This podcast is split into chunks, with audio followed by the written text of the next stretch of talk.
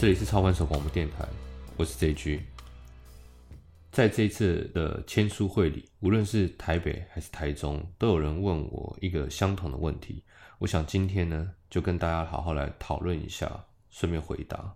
大部分人会问我一个问题，说自己如果现在本金很小，只有十万、二十万，这样适不适合进股市操作？或者说，在这么小的资金，可不可以像我当年一样用期货来起家呢？关于这个问题，我只有一个建议，那就是个性去决定获利能力，不是技术哦，是个性。尤其是在我训练人这么多年以后，觉得这个是非常重要的一个观念。只是这个观念在市场上提到的人并不多。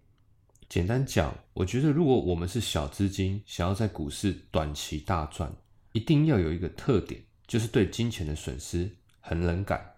如果你具有这个特性，那我会说，确实你可以试试看期货。如果不是，我建议做股票就够了。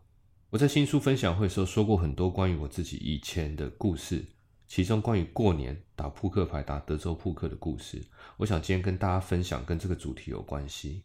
还记得从小到大，我们身边都会有一些打牌脸会臭的朋友，对不对？他赢钱的时候会开心。输钱的时候会臭脸，这是很正常的，因为没有人喜欢输，对吧？但我常讲，情绪的来源只不过是我们对事情的观点。例如输钱，输钱只是一个表象的损失而已。如果单纯为了输一点钱就感觉到痛苦，那表示对金钱的损失的不适感是大的。另一种打牌心情不好的原因是会觉得别人的运气特别好，狗屎运。如果不是因为他运气好，那他肯定不会赢。因为这样而感觉到愤愤不平的情绪而生气。观察我的过去，我打牌的时候，以上两种情绪完全没有出现。而比起朋友，我从小是几乎不打牌的，所以后来大家聚在一起打扑克牌的时候，我简直就是个财神爷，乱打一通。但我很明白自己会输钱的原因，就是因为我不熟悉这个游戏嘛。所以每次输，我都会专注在我输的那个关键点上，甚至回到家哦。我还会把自己打错牌、犯的错的状况给记下。虽然下一次打牌可能又是一年后了，但是我还是会忍不住这件事情。我一定要每次进步一点，只要进步我就开心。输不输钱我不是这么在意哦，因为打牌大家本来就不会打很大，关键是我们面对这个游戏的态度是什么。另外，当对方运气特别好的时候，我永远是在专注在对方拿到好牌时的表情。因为我想，既然这件事总是会发生，那我就要想办法在下次发生的时候逃开才行呢。这个做法或许不是这么成熟，但是回头来看，我的情绪并没有专注在输钱、赢钱，我是专注在怎么赢。知道如何变赢家这件事本身就让我开心，而不是表象的金钱。很多人都知道，我在当替代役的时候，是我人生第一次把二十万变成将近两百万的资金。这对很多二十四岁月薪不到三万的人来讲，应该要很兴奋的事情，因为这件事情让我被称作替代一股神。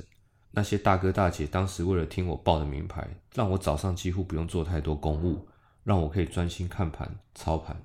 而每次到了收盘，大家都很爱问我今天做的怎么样，我每次回答都一样，就是还 OK。有一次有一个办公室的大哥忍不住问我，说我今天应该有赚钱。因为我整个人看起来就是很开心的样子，这个问题让我非常的惊讶。因为他问我这句话那一天，我是赔钱的，而且是近期亏损最多最多的那一次，所以很明显的，我的情绪并没有受到什么影响，以至于旁边的人还以为我是大赚。那事后回想，我在想，虽然可能我当天是亏损，但是在盘中我其实已经隐约知道自己的错误该如何避免。知道如何避免，我就很开心了。所以表面上的赚赔，都只不过是运气不好在帮我的想法来做验证而已。赚钱就很好，运气一定不错。那赔钱顶多是一种运气不好，但是这个运气不好对我来说是功能性的，它在帮我检验想法上的正确性而已。而从那一次开始，我终于发现为什么我那么适合做期货，因为期货的杠杆很大，但一般人。的个性对金钱的损失恐惧放大以后，就不适合做这个商品。有个当时和我一起进股市的高中同学，他也很用功啊。现在我回头看他当时的方法，应该要可以获利，不要说赚多少，一定可以获利。但他以前就是输钱脾气较大的那个人，所以他一进期货市场，那时候就是一塌糊涂。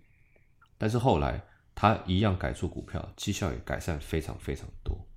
所以说，如果有人问我对小资金操作者的建议，我现在的建议是：要么存钱，把资本变多，让你心脏变大；要么看个性，个性适合就可以小资金操作。